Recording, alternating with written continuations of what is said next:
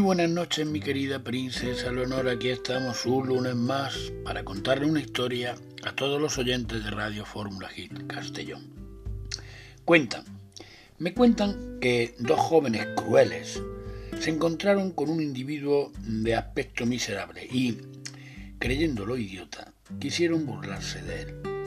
Después de haberlo molestado de varias formas, sin que el otro se mostrase de ningún modo ofendido, lo condujeron a la cima de una torre y le dijeron, Tírate, no te harás ningún daño.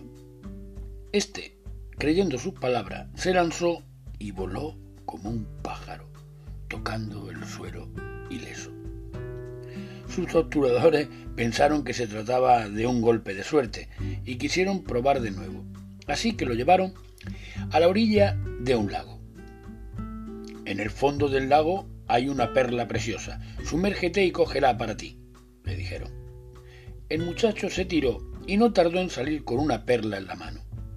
Entonces los jóvenes empezaron a sospechar que aquel hombre fuese un hombre de Dios.